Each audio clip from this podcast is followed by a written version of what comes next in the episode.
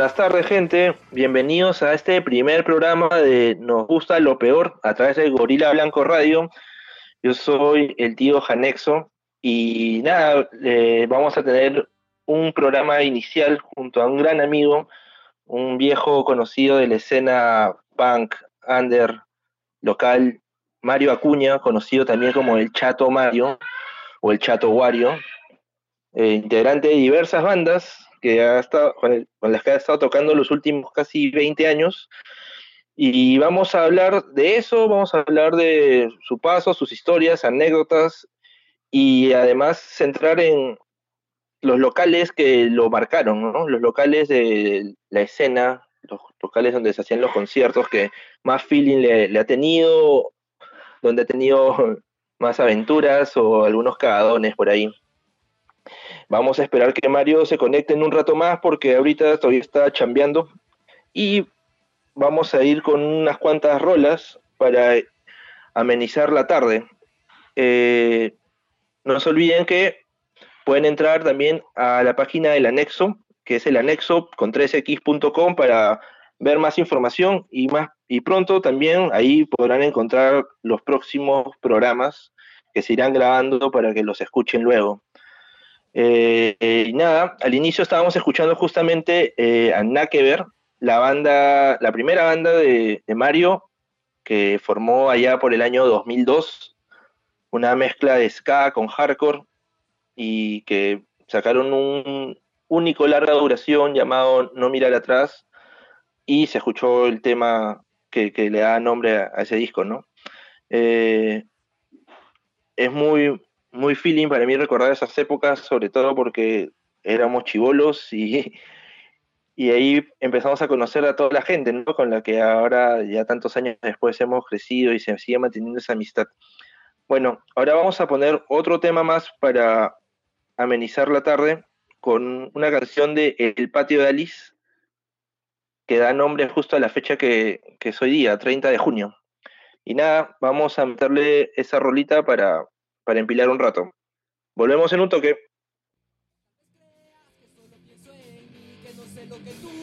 que sufrir, soportar toda esa maldita presión de la gente queriéndote ver en show.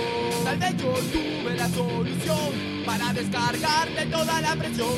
Ahora ven para iniciar el show.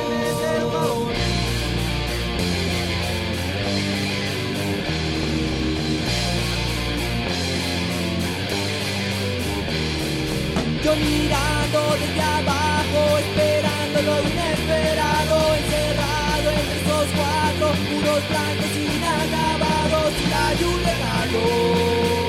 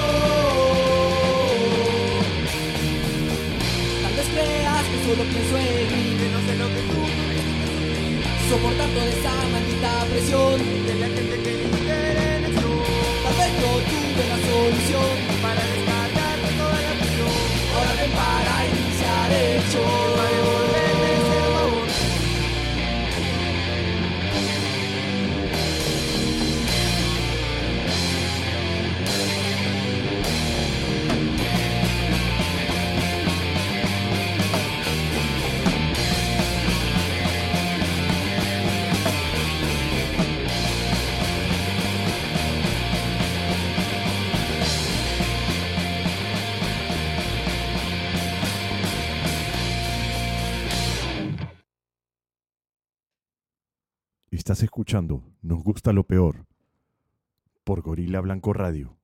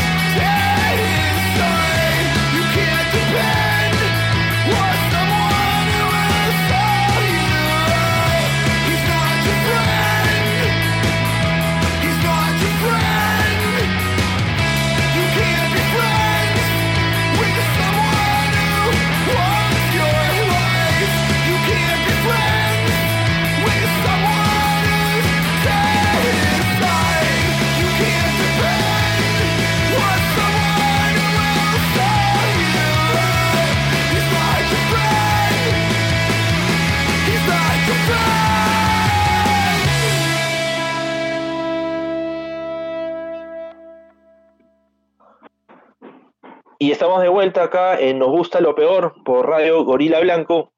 Eh, y mientras esperamos al chato, bueno, les vamos contando que estábamos escuchando justamente su banda, Assassin Monster vs. Donka, con el tema Not Your Friend del disco Empty Bitches, que es el tercero de la banda, editado por el sello Antirudo Records, y que, bueno, tiene como que un sonido un poco distinto al clásico sonido que tenía ese Monster, al menos en sus dos primeros discos, ¿no?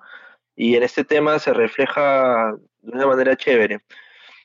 Bueno, mientras vamos esperando al chato que se conecte, que me imagino será en los próximos minutos, podemos ir conversando acerca de algunos locales emblemáticos, ¿no? Al menos para mí, en mi, en mi historia, desde que empecé a bajar conciertos, donde al menos tuve mi primer encuentro con la escena punk y hardcore más, más independiente, eh, está el recordado Barlovento, en la calle, en el Boulevard de Barranco, a un concierto en el cual fui con, con mi buen amigo Maxi hace algunos años. Un concierto de futuro incierto, con 6 voltios y metamorfosis hace un culo de, mm, no sé, 2001 habrá sido. Y era en unas épocas en las cuales el Boulevard de Barranco todavía contaba con una, un una onda un poco distinta, ¿no? Ya no, no era tan, digamos, tonera, tal vez un poco más hippie, o, y bueno, de por sí había un poco más espacios para conciertos, ¿no? De, estaba, obviamente, desde, desde esa época seguía la noche de Barranco, en la cual era un poco también más, eh, tal vez un poco más inclusivo por ahí, ¿no? Pero está el Barlovento, justamente, donde fue un punto fijo para bandas como Futuro Incierto, para Metamorfosis, para Break, ¿no? Que paraban tocando por ahí. Y un poco más allá también estaba otro local emblemático que, bueno, duró un poco tiempo, no tanto, pero recordado sobre todo por conciertos de G3 y Mar de Copas, llamado El Arca, un, local muy, muy chévere para, para esa época, ¿no? Lástima que no, que no duró tanto. Y ahora, bueno, es un, es un lugar para tonear, ¿no? Y, y de por sí, ¿no? Siempre recordando que, bueno, al menos eh, en, Barranco siempre hubo un poco esta, esta onda con, con la escena punk, hardcore, ¿no? Desde, desde casi los inicios de la movida, ¿no? Estaban siempre los conciertos en los Reyes Rojos, Después apareció la Jato Hardcore, ¿no? Que, que, que, juntó a toda esta mancha que hacía esta banda hardcore un poco más, más positivo, con un mensaje un, poco más de, de, unión, ¿no? De, de, de, hazlo tú mismo. Y que poco a poco, bueno, fue creciendo, ¿no? Y de ahí, bueno, ya en tiempos, en tiempos ya un poco más modernos, un local que le tengo mucho cariño y que lo recuerdo con mucho aprecio es el Florentino de Barranco, el cual, eh, bueno, albergó a demasiadas bandas de demasiados estilos distintos, ¿no? Un, local que quedaba en la cuadra 6 de la avenida Grau y que ahora, bueno, actualmente es una cevichería, me parece, o una pizzería.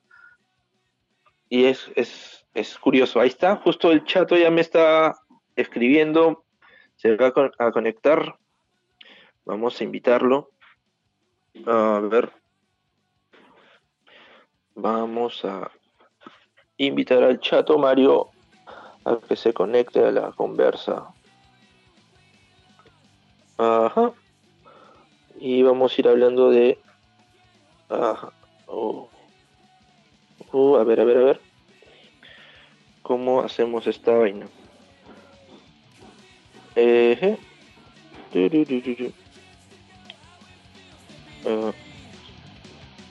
el chat ha estado justo en clases ahorita. Un profesor aplicado.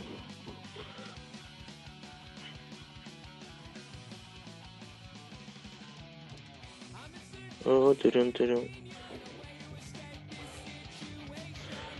Vamos a agregar al chato.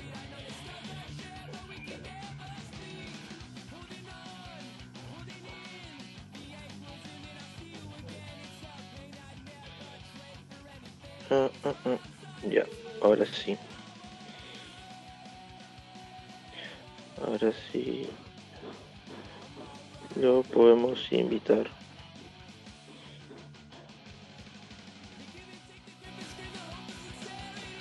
Ah, no me sale el nombre. Mm, mm, mm.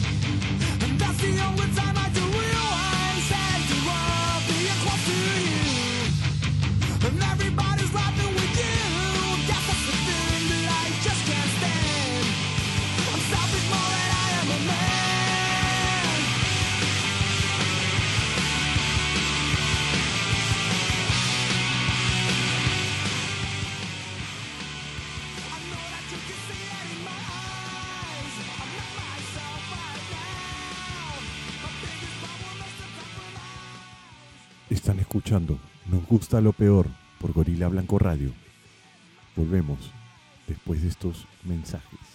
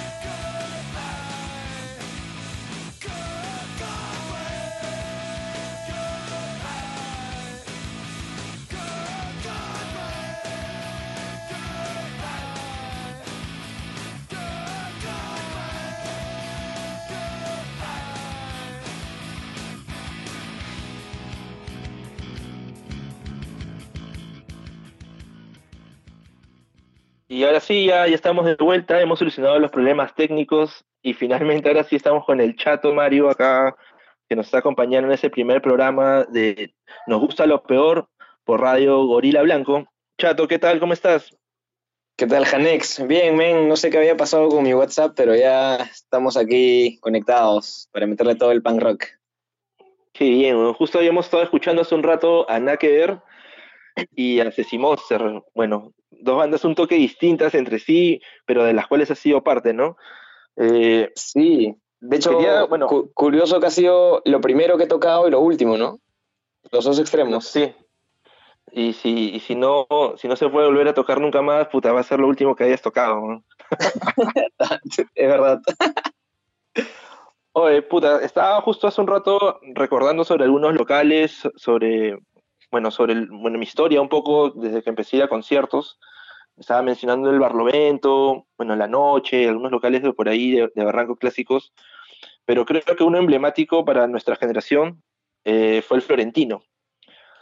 Uno, porque sé que ahí fue el primer concierto donde tocaste con una que ver. Y probablemente el primer lugar también donde organizaste un concierto, ¿no? Sí, tal cual. En el 2002 fue la primera vez que fui a un concierto en el Florentino. Justo fue en verano, me acuerdo que tocó Pantuflas. este, eh, a ver quién tocaba. Tocaba Pantuflas, tocaba eh, De la Nada, tocaba Resaca de Punk, si no me equivoco. Y por ese entonces yo estaba ahí armando mi primera banda y tuvimos la suerte de tocar a los pocos meses, gracias a la invitación de SOC, el buen Guillermo, un saludo para él. Y fue bravazo y me contó un poco la dinámica de cómo era organizar un concierto. Y a mis 14 años me lancé a concierto este, Ah, o con sea, la, la banda. Guillermo fue como que el que te el que te dio los datos así para hacer una tocada. Sí, claro. O sea, y me pareció lo caso porque en ese entonces creo que me dijo que se ganaban como 300 lucas. Y bueno, a, a- a la- a los 14 años, a los 14 años ganar 300 lucas en un concierto era todo, pues, ¿no? Claro, pero Este, era- eras rico, weón. oh, yo me era millonario. Y nada, pues hi- hicimos el concierto con la gente y sacamos como 300 lucas por ahí. Y era como que, brother, mejor día de nuestras vidas. Y nos volvimos caseritos, pues. Ya empezamos a hacer la dinámica medio seguido. Y ya, ¿no? Se volvió ¿Cuál como que fue? nuestra Fue- segunda casa. Fue uno que tipo diciembre del 2002, ¿puede ser? Sí, que tocó El flyer- El flyer era medio blanco, con unas rayas negras, creo. ese mismo, que tocó de, de la nada, 40 gramos, caos, caos y desorden, ácidos. Los ácidos. Este, sí, claro. Ahí, Jorgito, eh, Jorgito, es más, y yo todavía no me llamaba Jorgito y, y, contacté a la banda por, por Humberto, el baterista, que era de mi cole. Ah, man, ya. Y, y me, y me acuerdo que, que entró a, tocar a Alambre también. Lo metimos al final, porque no sé cómo contacté a Monchi por hazme reír y hicimos la jugada, pues, y me dijo para que toque Alambre. Y le dije, ah, pues. Y ya, pues, Ah, ese fue el primer concierto. Y fue una locura, en verdad. Oye, y, y hablando justo de, de, de Monchi, hazme reír, en teoría, ustedes fueron los que hicieron el primer lunes de Furia. O sea, no se llamaba lunes de Furia, pero creo que fue la primera vez que recuerdo que hazme reír tocar un lunes y que repletaran Florentino, weón. Sí, brother, ese día ganamos, o sea, ese día creo que ganamos como cuatro- 400 lucas y era mejor todavía, ¿ves, no? este, pero sí, de hecho, eh, no, no, no recuerdo bien cómo, cómo este, me volví bien pata de Monchi en ese entonces y le dije para que toquen, creo que nos cobraron 30 lucas, brother, hazme reír por tocar. Entonces, o sea, estoy hablando de, del enero del 2003, o sea, ya hace claro, claro. mil, mil años, pues. Puta, Entonces, alucina que yo, no pude ir esa huevada, weón. Tenía clases en la pre. Y, y, ¿qué hablas? y no pude ir esa mierda, weón. Claro, fue, fue bien random hacerlo un lunes, pero en ese entonces, o sea, nosotros éramos, bueno, yo era, yo era escolar todavía, este, los demás de la banda acaban de terminar el cole, este, y bueno, y, y la mayoría del público en realidad era más o menos de, de- de nuestra edad, ¿no? 14, 15, 16, 17 años, entonces eran vacaciones, pues, ¿no? O sea, vacaciones para todo Claro, el pues mundo. era, era una buena fecha como para, para hacer una jugada un lunes, pues, ¿no? Claro. Y se repletó. Ese sí fue, creo que fue la primera vez que vi el Florentino tan lleno. Y era más chévere porque sabía de que esa plata había para mi bolsillo, pues, ¿no? Oye, pero ¿qué onda con el Florentino? Porque puta, a mí siempre me pareció que era un local medio frágil, bueno, habían demasiados espejos, demasiadas vitrinas, y realmente nunca se rompía ni mierda pese a que había unos pogos salvajes, weón. O sea, nunca entendí por qué nunca hubo, hubieron daños así serios, weón. Pucha, sí, o sea, ahora que lo mencionas, de hecho sí era un local tranquilamente peligroso en, en- en- en el sentido de infraestructura, pero creo que en ese entonces no le damos la importancia necesaria, pues no, éramos chivolos, queríamos tocar y, y loquear, y si la gente se, se, se mataba, bravazo, pues no, creo que era parte Sí. del feeling. Pero ahora Sí, viéndolo ya a, a retrospectiva, 20 años después, es como, que... como un adulto men, responsable, pero... claro, como que tranquilamente podríamos haber muerto ahí, maño. Pero nunca tan, nu- nunca tan hardcore como Cayoma, ¿ves? ¿no? Ese ya es otro nivel. Puta, Cayoma es otro lugar, y creo que es el único lugar en, tan, en todos estos años que ha seguido vigente, weón. Como que el único point que se ha podido seguir haciendo conciertos, lo han cerrado, lo han vuelto a abrir, se ha incendiado, lo han vuelto a abrir. Puta, han muerto gente y lo vuelven a abrir, weón. O sea, es un lugar, puta, ya muy mítico, pero, weón, ¿no? Pero- Sí, es verdad, ¿no? ¿Cuándo fue tu primera vez ahí en, en Cayoma, weón? Mi, pri- mi primera vez en Cayoma, este. tocando o de espectador. de espectador. O sea, me imagino que también la primera vez que fuiste te, te impactó, pues, ¿no? De alguna manera. O sea, era. Ya me acordé. Mi, la primera vez que fui fue en un rock escultura en verano del 2003. Ya. eh, que tocaba la dosis. Y me acuerdo que el pogo en No es igual, bro, fue el pogo probablemente, probablemente el pogo más grande que he visto en Cayoma en, en más de en casi 20 años. era una locura, brother. El Power no es igual. La única canción que tenía esa banda también, ¿no? pero, pero fue bien feeling. Esa fue la primera vez.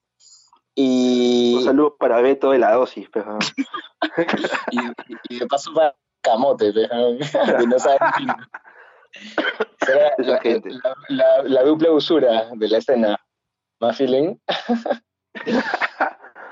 Es- eh, esa fue la primera vez y ahí comencé a ir, bueno, para conciertos, ¿no? Me acuerdo una vez que también tocó Caos, Caos y Desorden.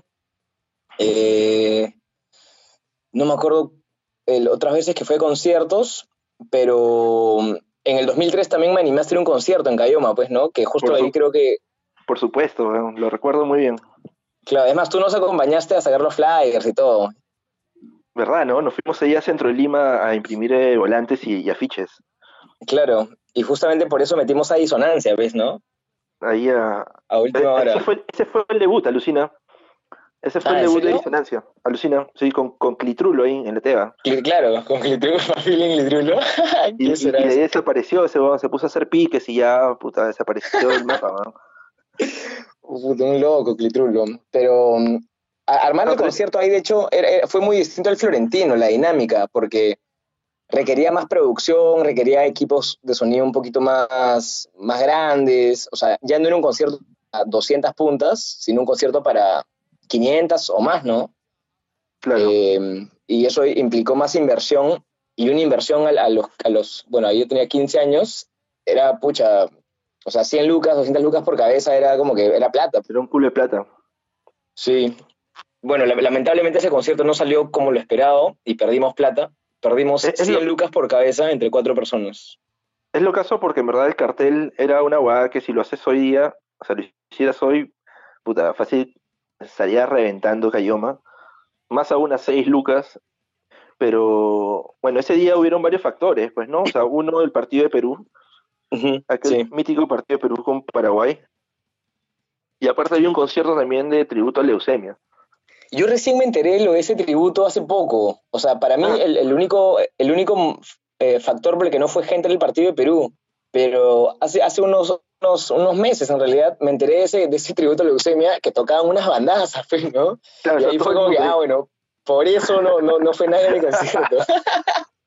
Aparte creo que era gratis o, o baratazo, ¿no? Claro, una guada así.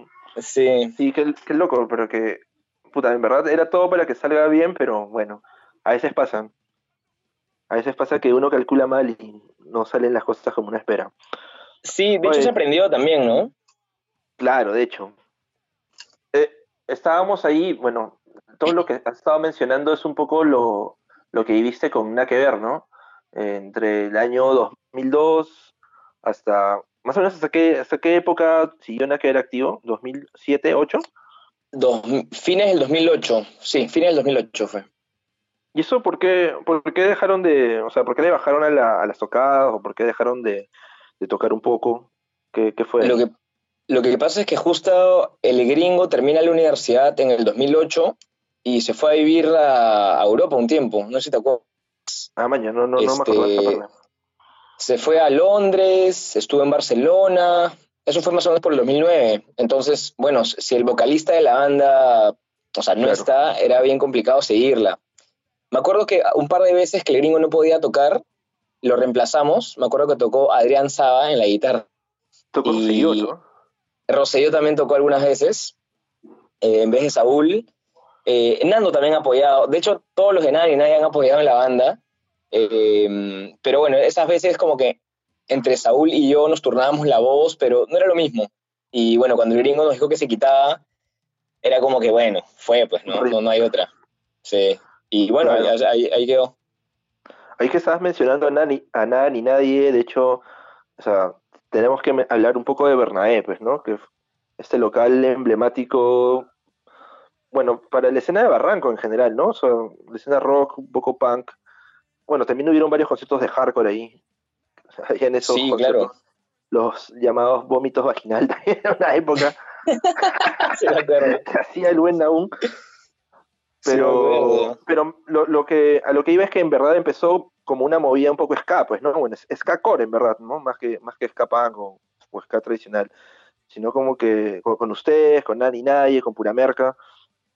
Y justo hace un, poco tiempo estaba hablando con Nando al respecto, y, es lo caso, ¿no? Porque en realidad, o sea, yo al menos tenía esa impresión de, de Pura Merca como banda ya medio consagrada, ¿no? Como que, ya venía tocando, estaba bueno, en el Amanecer, le abrían a Futuro, eh, tocaban también el frentito con, con Meta, con Hazme Reír, pero como que deciden prácticamente abrirse un poco de eso y armar su propia mancha con ustedes, con Ari Nadie y con otras bandas que fueron apareciendo en Bernabé, ¿no?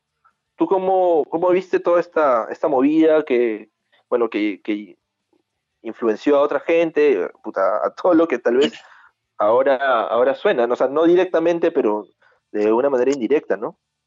Por todo lo que se hizo. Sí, sí de, hecho fue lo caso, en verdad. Eh, me acuerdo que Bernabé, el primer concierto de Bernabé fue en julio del 2005. Eh, y tuvimos la suerte de tocar porque justamente Puramerca nos invitó. Yo ya había escuchado Puramerca meses antes, incluso creo que un año antes, cuando todavía no era tan ska, era más punk. Justo habían sacado creo que el Salaberry Punk hace un, tiempo.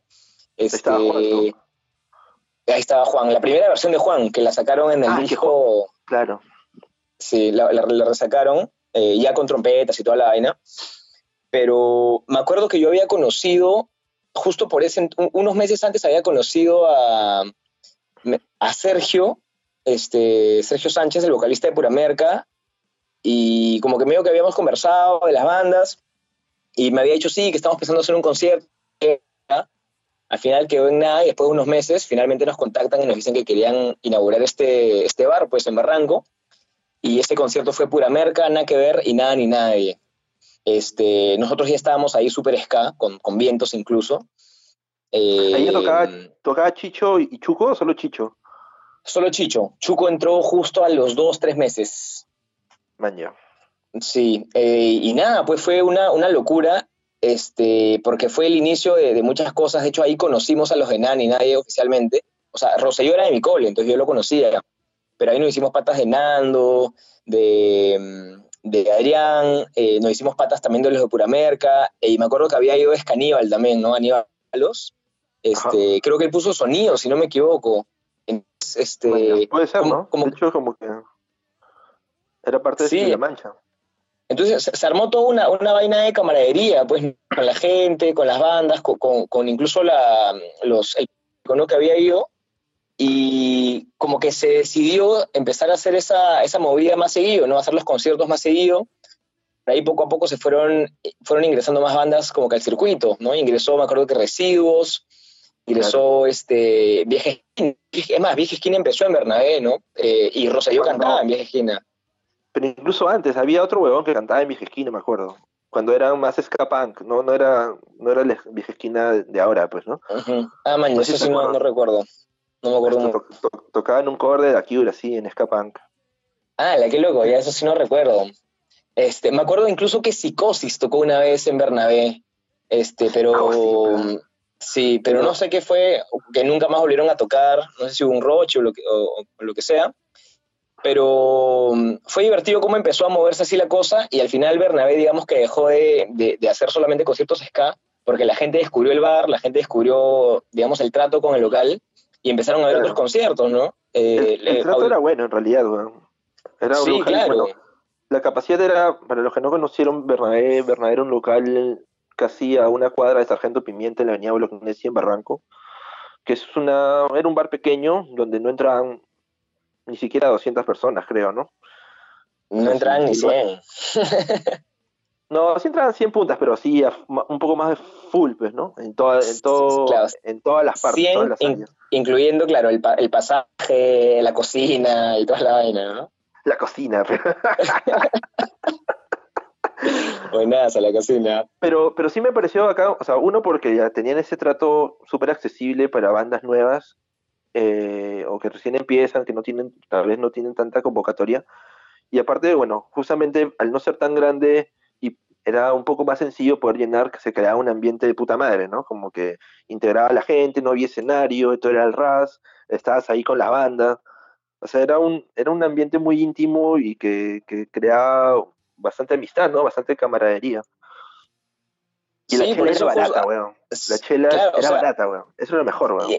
Incluso también habían pizzas, ¿no? Que también eran baratazas. Entonces, era como que el mejor lugar para con la gente, meterte una juerga, comer y escuchar música chévere. O sea, era, era realmente todos los fines de semana ir a Bernabé. En ese entonces no había fin de semana que yo no iba a Bernabé. Y lo más curioso es que yo ahí no chupaba ni siquiera. Entonces solamente iba, iba a estar con la gente y, a, tocar y a escuchar música. No sé, bro, era, divertidísimo. Y, me acuerdo que Bernabé me vendía, eh, como yo no, yo no chupaba, este, me vendía vasos de gaseosa a China, pejón. Alucina. Un vaso de Coca-Cola a China, pejón. Debió haber, dado agua gratis, weón. Sí, no, me acuerdo que también me, vendió algunas botellas alguna vez, pero... Qué feeling. Ya, qué feeling. Sí, de hecho, le, este, le tengo harto cariño a Bernabé, pues me dio pena cuando al final, después de casi 10 años, murió. Pero ese fue el inicio, pues, ¿no? De toda una comunidad que hasta ahora, o, bueno, de todo, de todo también un, grupo de amigos, ¿no? Que hasta ahora frecuento. Pues. Claro, de hecho que exactamente, ¿no? Como que creó, o sea, hizo que mucha gente se conociera para, para que después, bueno, empezaran a hacer sus cosas, empezaran bandas, incluso, bueno, no sé si tiene que ver, pero eh, ¿tiene relación eso con Da Muertos? Digamos, por cómo lo conociste a la gente o no, no, mucho en realidad. Sí, realmente sí. O sea, yo conocí a Nicolás, eh, bueno, bueno, antes de Nicolás pues voy a hablar de, de, Fernando y Santiago, ¿no?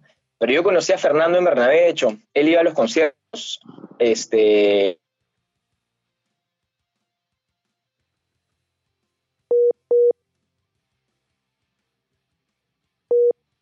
Si bien no éramos tan brothers, este, hablábamos de música, hablábamos de ska, y un día me dijo, oye, tengo este proyecto a muertos con un brother, Santiago, yo lo, lo ubicaba, pero no, no, era mi pata. Este, me pasó unos cuantos demos y justo yo ahí acababa de terminar este, tocar con nada que ver, pues, ¿no? Ahí el gringo ya nos había dicho, oye, hasta acá nomás, Safo. Y era como que, bueno, estaba oficialmente sin banda. Entonces me caía a pelo un nuevo proyecto, este, con una nueva gente, ¿no? Para salir un poco de, lo que estaba acostumbrado y salir un poco de lo punk, ¿no? Porque yo estuve en la escena punk por tanto tiempo. Eh, y nada, pues ahí conocí al gato. Ahí conocí al gato, este, y pues tocamos como un año los tres, y luego entró Nicolás, y a Nicolás sí lo conocí por Bernabé, a Nicolás lo conocí por Punksic, y yo a Punksic lo conocí en Bernabé. Entonces, en verdad, si te das cuenta y si haces como que la, la, cadena, todo está enlazado, en verdad. O sea, todo, o sea, si tuviera que decir quiénes, qué bandas nacieron gracias a Bernabé, de manera indirecta, Millones nació por, este, por Bernabé, Da Muertos, Luis Guzmán, este, Adictos al Billete incluso. Entonces, al, final todo, todo, parte, de ahí, ¿no? Todo parte de ahí. Es lo caso. Puta, qué paja, weón, porque es como que, bueno, o sea, viéndolo en, en, retrospectiva, porque, bueno, el local ya no existe, ¿no? Pero se vivieron muchas cosas de puta madre ahí. Oye, y, con da, Muertos, o sea, si bien el sonido era muy distinto, así como, como te sentís al entrar, o sea, te, acoplaste fácilmente porque era un sonido nuevo que tal vez no venías, o sea, no sé si tú escuchabas ese tipo de, música, o te, te, afanaba el garaje o, esa onda más rock and roll, y, o, cómo sentías, eh, cómo te sentiste, ¿no? Empezando a tocar ese tipo de, música, ¿no? En ese momento. Eh, sí, para mí, para mí fue totalmente nuevo. O sea, por 10 años estaba acostumbrado a tocar punk, a tocar hardcore, a tocar ska.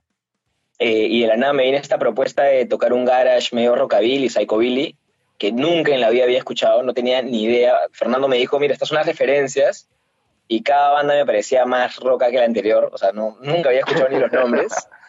Este, pero era como que, bueno, o sea, tampoco tengo que escuchar estas bandas, o sea, puedo meterle yo mi feeling en base a las canciones. Y es algo que he hecho toda mi vida, pues, ¿no? O sea, eh, y pasa lo mismo en Ceci Monster, ¿no? Ceci Monster tiene influencias de Pixies, este, etcétera, y yo, a mí ni siquiera me gusta Pixies.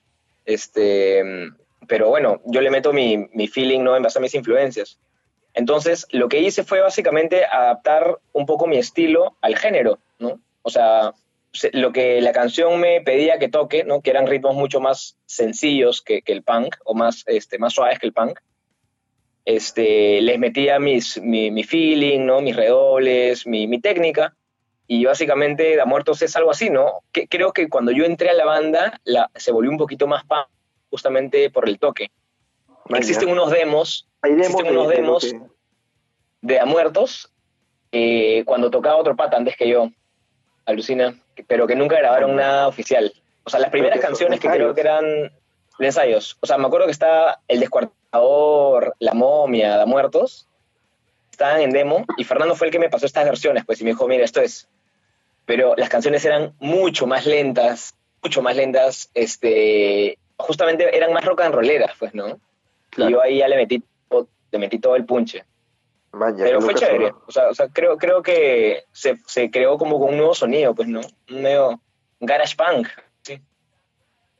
Porque es lo que hace porque, o sea, cuando empieza toda esta, o sea, cuando aparece a muertos, justo también había un poco aparecido Adictos al Bidet, y empieza toda esa movida de los conciertonos, como que se da un quiebre, ¿no? O sea, de hecho, ahora que mencionas eso de nada que ver, de que dejaron de tocar, justo es más o menos en esos años en que también como que toda la escena melódica de festivales también empieza como que un poco un declive, ¿no? A, a, a dejar de, o sea, se saturó un poco, pues, ¿no? Toda la movida. Entonces dejaron de haber tantos conciertos, algunas bandas dejaron de tocar, algunas empezaron a tocar otros estilos, y aparece toda esta movida nueva en la cual, pucha, ustedes, Adictos, Les Moldes, Pluk, eh, y un sinfín de bandas más eh, empezaron a, a mover, a impulsar con conciertos en la Casa del Auxilio o en la Asociación Guadalupana, ¿no? Como que buscando también locales donde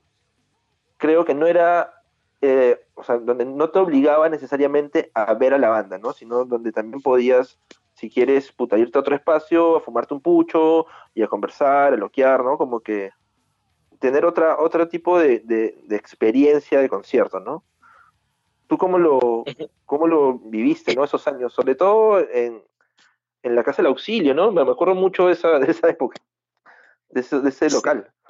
Sí, de hecho, tal cual como lo dices, o sea, fue una transición bien loca eh, y súper marcada, súper marcada porque, o sea, con nada que ver, yo, yo estaba acostumbrado a tocar eh, con la escena punk, básicamente, ¿no? Digamos, si bien tocábamos en Bernabé, este, con Pura Merca, Nadie Nadie y estas bandas ska, eh, también teníamos ¿no? esta otra faceta en la cual tocábamos en festivales con, no sé, con Diace Punk, con Dale Vuelta, este, con La Forma, eh, y por ahí empezábamos a hacer un poquito de nombre.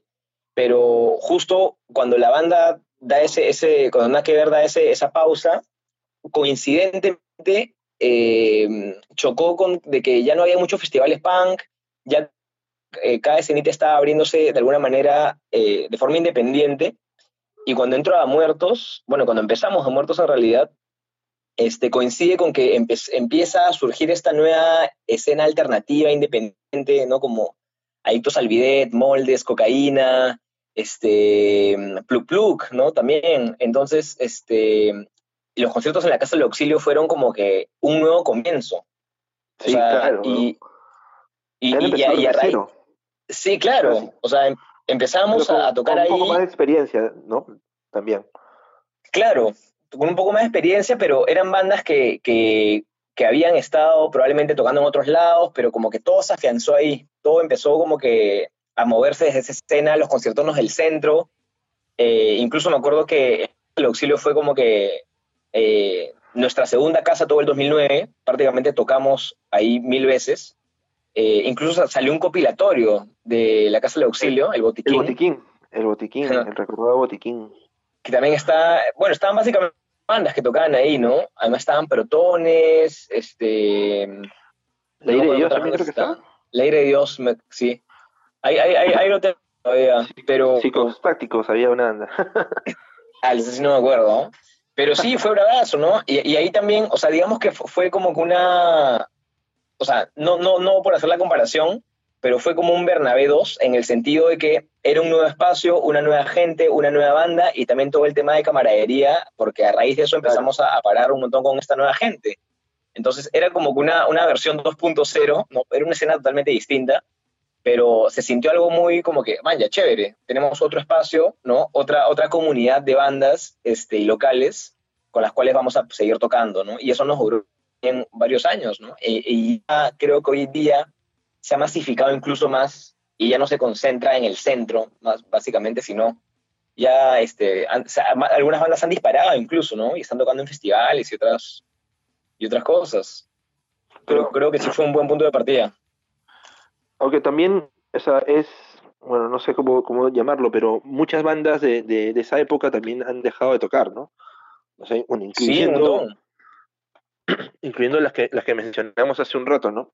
Casi todas como que, bueno, mucha gente igual de, de esas bandas han hecho otros proyectos, pero es, ha sido difícil, digamos, que se, se mantengan, ¿no? ¿Por qué crees que, o sea, ¿cuál crees que sea la, la razón principal por la cual es la, gente misma eh, decida matar sus proyectos? O sea, ¿por qué crees que no, no pudieron consolidarlos de alguna manera? Pucha, es complicado, en verdad. O sea, terminar una banda eh, es por varios factores. Uno de ellos, y creo que el más importante, si es que todos los integrantes no tienen los mismos objetivos, ¿no? O sea, no, no uno quiere ir a un lugar, otro quiere ir a otro, etcétera, ahí ya empiezan a haber problemas y pleitos. Eh, muy aparte de eso, creo que si es que no todos ponen la misma intensidad, el mismo empeño, la misma, el mismo esfuerzo, también hay problemas, ¿no? O sea, la idea es que el carro avance con todas las llantas infladas por igual. O sea, hay una que empieza a desinflarse, que ya está como que hay a medias, nuevamente empiezan a haber problemas, ¿no? Y bueno, creo que también las diferencias creativas a veces, ¿no? O sea, por darte un ejemplo, eh, Da Muertos, cuando la banda decidió separarse en el 2011, fue porque Fernando y Nicolás tenían una idea de composición totalmente distinta a la mía. Y yo dije, pucha, yo, yo no la hago tocar esta música, man. Y bueno, decidimos es dejarlo da muertos, dio un, da muertos dio un cambio un poco drástico, ¿no? Realmente, o sea... Súper drástico. Es que también cambiaron al vocalista, justamente. Bueno, a uno de los vocalistas, ¿no? Y, me imagino que también Fernando ya venía con toda esta influencia hardcore. Y bueno, en, verdad no es como que, o sea, ese disco, La Muertos 2, a mí me parece un discazo. Me parece puta madre, suena brutal. Tiene el tiempo preciso como, tiene tiempo preciso como para escucharlo de un tirón y puta, decir bien, concha su madre, man, Pero, pero fue un cambio drástico, ¿no? Como que si ya te habías pegado con esa onda de, del garaje, del rock and roll un poco, y esperabas, o sea, para la gente que escuchaba la banda en ese momento, y esperabas como que algo por esa línea, eh, fue, fue un cambio, porque incluso me acuerdo que ustedes a veces tocaban con, o sea, no sé, pues con los chamanes, con los protones, mañas que, que venían de toda esa onda manganzoides, con vaselina, por ahí, como que sí, lo, lo, vinculaban a, a, esa movida más rock and roll, pero al cambiar, o sea, cuando entró Nicolás y, sacaron el La Muertos 2, como que boom. Pero al mismo tiempo eso ayudó a que un culo de, de, chivolos se influenciaran, se afanaran con, esos sonidos y, empezaron a armar también sus bandas, me acuerdo. O sea, incluso por citar así amigos cercanos tipo Bronto, Manjas, que descubrieron la banda y puta, se afanaron un culo y empezaron también a tocar y a hacer sus cosas, ¿no? ¿Cómo lo, o sea, ¿Sentiste que, fue para mal ese cambio o realmente al final sentiste que fue, fue algo positivo? Eh, pucha, yo creo que tuvo beneficios y, también desventajas. Beneficios en el sentido de que, eh, como bien mencionas, no hay gente que se influenció bastante y hay gente que se afanó demasiado, porque mm, no sé, algunos tienen unas referencias un poquito más cercanas al hardcore, ¿no? El post-hardcore, la bulla y chévere, de hecho es finalmente algo subjetivo, pero también fue un poco negativo en el sentido de que la gente que se había enganchado con el primer disco y con esta onda más rockera, más rock and rollera, o sea, fue como que, brother, ¿qué es esto? Pues no es, es otra banda totalmente distinta y ese fue el motivo por el que le pusimos Da Muertos 2 al disco, porque era un Da Muertos distinto el uno, o sea, eran dos etapas. ¿Y por qué no eh, cambiarle el nombre, ah? Pucha, ya también lo pensábamos, pero ya, ya estábamos ya con la vida y era como que, ah, sobre es una banda nueva, nuevo nombre, ya fue. O sea, aparte también tocábamos las canciones del primer disco, sonaban distinto con Nicolás, de hecho, pero, eh, o sea, para mí fue un, es un discazo, el de Muertos 2 es un discazo, me encanta grabarlo, para mí fue una maravilla, este, pero sí sentí que hubo un cambio rotundo con el primer disco. O sea, si me das a elegir con cuál me quedo, me quedo con el 1, definitivamente. Eh, pero eso no quiere decir que el 2 no me guste. Sí me gusta, solo que el primero me gusta más. Eh, solo que el gran problema ahí fue que eh, las influencias de Fernando y de Nicolás ya estaban más ligadas a los hardcore. E incluso se compusieron algunas canciones para un, para un disco, o sea, para un tercer disco, ¿no? Un Da Muertos 3, por así decirlo, que incluso las ensayamos alguna vez, unas dos, tres canciones, pero estas canciones ya eran, ya, brother, o sea, ya eran hardcore puro, pues, ¿no? O sea, ya no tenían ni siquiera un, el 1% de esencia de, de, de, la banda. Y era, era algo totalmente distinto, y ahí fue cuando yo dije, aguanta, ya, yo ya con esta música ya, no, ya no la hago. Y ahí fue cuando se dio el quiebre. Oye, pero ¿hay, ¿hay grabaciones, hay ensayos o algún demo esas va? Eh, no. Bueno, probablemente demos deben haber en algún lado. Por acá debo tenerlos, algunos seguro, pero demos en guitarra.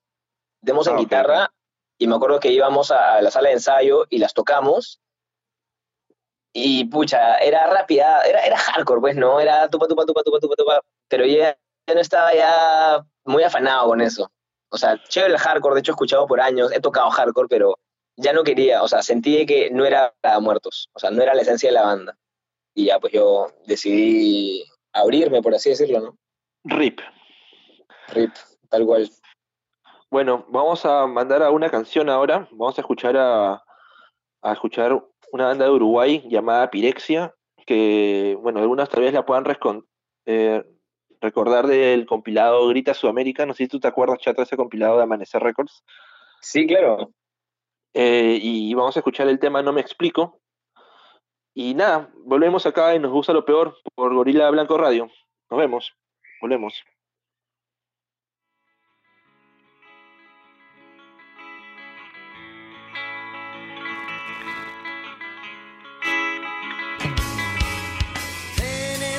Momentos cuando yo veo más lejos mi niñez no me explico por qué ayer quise ser adulto.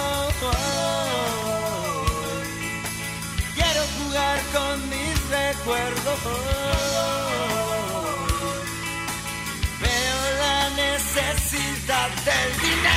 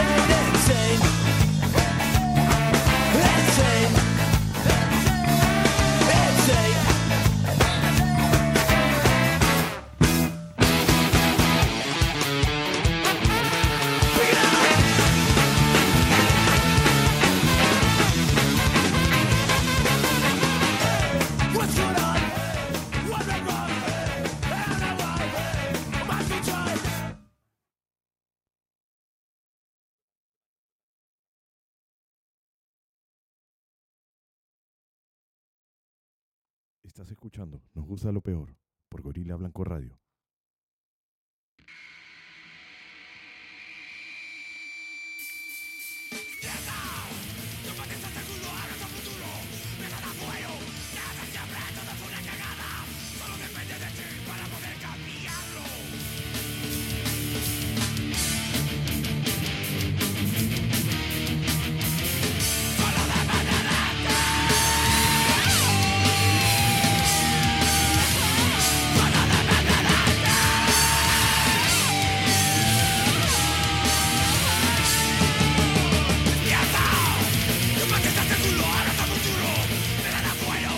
Estamos de vuelta acá en Nos gusta lo peor por Gorila Blanco Radio. Estamos con acá con el chato Mario de Ceci Monster vs. Zonka, Luis Guzmán, Aker, ¿qué te importa? Y mil bandas más. No importa, ¿ves? ¿Qué te importa? ¿Qué, qué dice la gente que te importa? Eh, eh, no sé, no hablo con ellos hace años. Es gracioso porque nos hemos olvidado mencionar un, un- un local medio, no sé si importante, pero de hecho que tuvo su feeling, que es el bowling del Arcomato, Uy. ¿no? Yo, yo creo que importante, ¿ah? al menos para, para la, la adolescencia, para mí, para mí probablemente tiene igual de feeling que el Fiorentino, en realidad. Vaya, bueno, en, en ver- en verdad también, porque por- ponte en mi caso, eh, hice varias tocadas ahí, la- las primeras, las primeras actividades de cuaderno roto, no sé si te acuerdas ahí que, que le metíamos, Obviamente. y- y siempre, puta, había esa facilidad, ¿no? O sea, para ser un chivolo de 17 años y poder hacer ese tipo de guadas ahí, era lo caso, ¿no? Solo que, claro, tenía sus- sus restricciones, ¿no? Me acuerdo que no, no, no siempre te daban fines de semana, o ¿cómo se llama? Eh, no se podía tocar más de las medianoche, siempre habían Sí. ahí sus, sus, sus temas, ¿no? Pero era un lugar relativamente o sea, céntrico, ¿no? Fácil de llegar. eh, curioso, porque en verdad quedaba en el bowling, o sea, relativamente al costado del bowling de, del Arcomar y, había Sí, siempre familias que no entendían qué chucha pasaba cuando la gente pogueaba o, o, o escuchaba esas canciones nada que herpes, ¿no? Sí, pero me, me ¿Qué- parecía chévere. Escucha, para mí fue increíble. Desde, de hecho, la primera vez que toqué fue en el 2003 con ¿Qué te importa? Es más, mi debut en el bowling del Alcomar fue con ¿Qué te importa? Este, y ¿Cuál- nada, fue en julio del 2003. No me acuerdo quién lo organizó. Puede, puede que haya sido Bajo Sentido, pu- puede ser. Ya, ya sé cuál, cuál, que, sí, ya sé qué concierto fue. Ya, ah, la verdad, qué bestia. ya.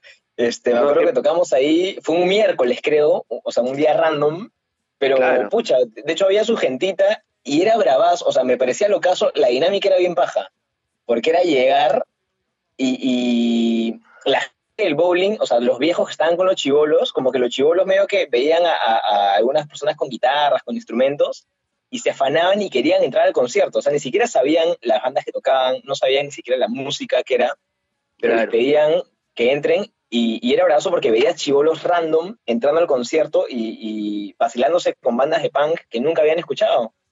Este, Fácil un culo de, chi- de descubrieron el rock de esa manera, ¿no? O sea, de alguna manera.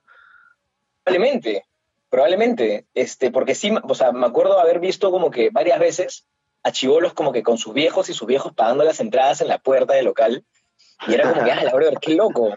Este, era maldito, en verdad. Y nada, pues como dices, pues para haber sido un chivolo, de- yo tenía ahí 15 años, era un vacilón, aparte era bien accesible y de hecho iba gente que no solía ir a- al centro, que no solía ir a Barranco, ¿no? Entonces, eh, de hecho varios de mis amigos del colegio me, me fueron a ver al Arcomar porque como que no, no, Claro, no lo hacían en otros lados. E- Exacto, weón. Por ejemplo, mis abuelos, weón, así como que. me acuerdo que una vez toqué con disonancia en el bowling y fueron mis abuelos. y puta, como que.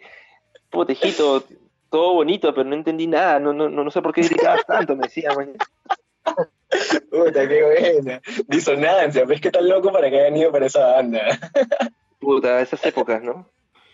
Puta, Sí. El, el buen Leo Bacteria influenciaba. Alucina, alucina.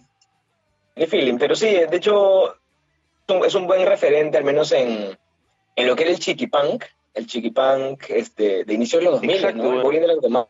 Creo que todas las bandas pasamos por ahí, o sea, es más, un- el, el concierto probablemente más grande del bullying del Alcomar, tocó Resaca, Difonía, De la Nada, este tiempo fuera. Este, y, Aurora. Y ese, el que hizo creo que Renato, ¿no? Renato, sí, sí, sí. Ese, el de Flay en esa, esa época, por decirlo, o sea, Difonía obviamente no era ni nada de lo que es ahora, pues no, obviamente, recién estaban empezando. Difonía no, no tenía ni medio año tocando. No, o sea, a, lo que voy con eso es que, o sea, igual las bandas, o sea, la banda más grande en ese momento, o sea, de ese cartel me parece que era Resaca y de la nada, ¿no? Como que iba un poco de la mano ahí, pero que aún así tampoco eran de las bandas más, o sea, que mayor, más convocatoria tenían, ¿no? De, de, toda la, la mancha chiquipán, ¿no? Pero aún así, bueno, el concierto me acuerdo que estaba, que fue un culo de gente. Estuvo bueno, me acuerdo esa vez. Sí, sí fui. Sí, me acuerdo que también algunos que organizaron este Estefan de Rescate 912. me acuerdo que organizó un par de conciertos. Maricucho, Maricucho, sin amigos. Y Maricucho este, vio a la gente poguear y pensó que se estaban echando y fue a Y fue separar a la gente, ¿no? Sí, weón. Tengo, tengo esa imagen en mi cabeza, weón. fue épico, brother. Y, Qué maricocho. Puta, puta madre, Puta, increíble, brother. Oye, pero. ¿Qué pasa? ¿Cómo se llama? Que. Ya, o sea, obviamente hay, hay algunas bandas que hemos mencionado hace un toque, pero si tuvieras que mencionar unas dos, tres bandas de esa época que tocaban el bowling, que fueran pajas, pero que tal vez ahora son súper desconocidas o caletas u olvidadas, ¿cuáles serían? Uy, ya, empezamos con Pan Tostado. Brother, ¿qué, ¿qué tal bandaza? Para ese entonces, en el 2003, para mí Sergio, el, el, Serge, era probablemente el mejor baterista de, o sea, de, nuestra edad, contemporáneo, por así decirlo. El tenía 20 años, brother, y tocaba increíble, weón. O sea, nos rompía a todos este, para ese entonces. Los discos que una maravilla. Yo soy fan de Pan Tostado desde hace tiempo. Y justo lo sacaban de subir, ¿no? Sí, a Spotify. Brajazo, me bien feeling, Maldito. De vez en cuando hablo con Joystick y, y cae risa. Sí, lo chévere es que sigue metido en la música, eso es paja, pero Pan Tostado sí me pareció una banda que, eh, pucha, fue un poco subvalorada, creo.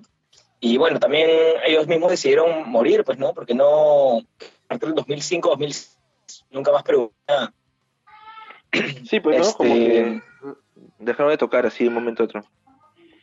Sí, y fue creo que en la época que Serge entró a tocar estado de sitio, como que ya dejó de, lado pan tostado, pues, ¿no?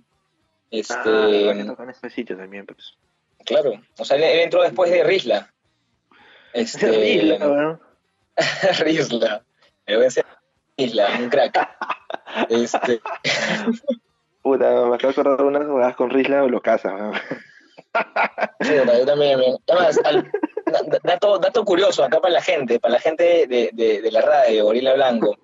Eh, Risla, primera persona que yo vi en mi vida. ¿Qué cosa, qué cosa?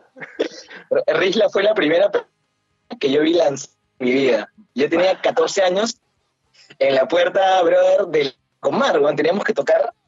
Yo tenía 14 y él tenía 15, weón, y yo me encontré con los estados de sitio, puta, y Risa le metió, weón, y yo estaba como que, ah, la mierda, ¿qué fue, weón?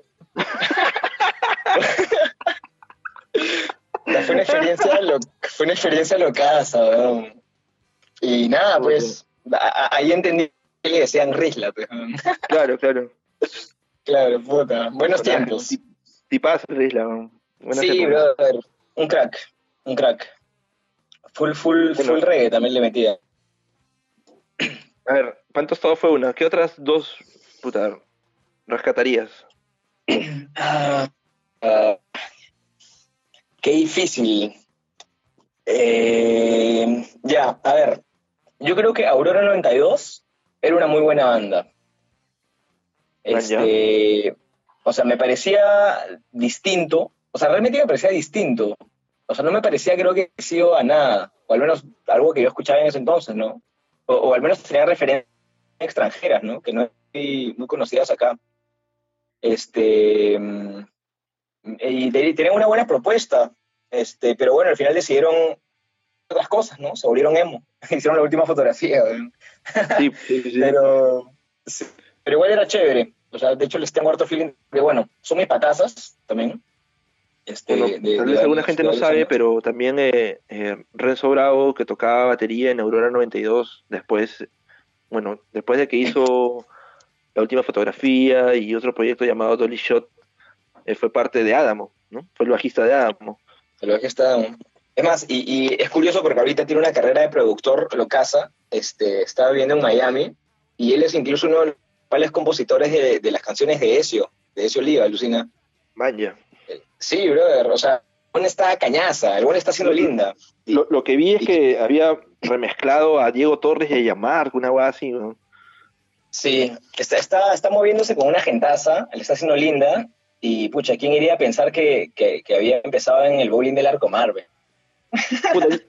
Yo le tengo un, un super feeling a Renzo, sobre todo en esas épocas del Arcomar, porque cuando hacíamos conciertos, eh, usualmente, cuando los primeros, sobre todo los primeros conciertos que hacíamos, eh, no- nos prestábamos las cosas para hacer las tocadas, mañas. Puta, el mono ponía su teba, puta, eh, Camilo ponía un ampli, y Renzo siempre, siempre, siempre que hizo un concierto me prestó su ampli de bajo. ¿no? Sí, me acuerdo que era de su, de su viejo, el tío Oscar. sin cobrar, sin cobrarme un centavo, weón. Simplemente, oye, tú recógelo y tráelo. Cerrado, weón. Puta, esa weá siempre me pareció de concha de su madre, mañas. Incluso cuando o sea, su banda no tocaba, pero igual, puta, apoyaba, mañas. Sí, weón, Renzo siempre ha sido un tipazo. O sea, siempre, siempre desde que lo conocí, el weón siempre ha sido súper, súper buena persona. Y nada, creo que ahorita el weón le está yendo bien justamente por los méritos que ha hecho, man. ¿yes? O sea, Sí, siempre ha sido perseverante, siempre ha sido este, bien feeling con la gente, y sobre todo humilde, ¿ah? Eso, eso me parecía chévere. O sea, a pesar de como que la hizo en Amo, y, y puta, tuvo como que realmente años de fama, weón. El weón, brother, lo paraban Sí, sí, en la calle, weón, para pedirle autógrafos, lo, corre- lo correteaban, weón. Era una locura.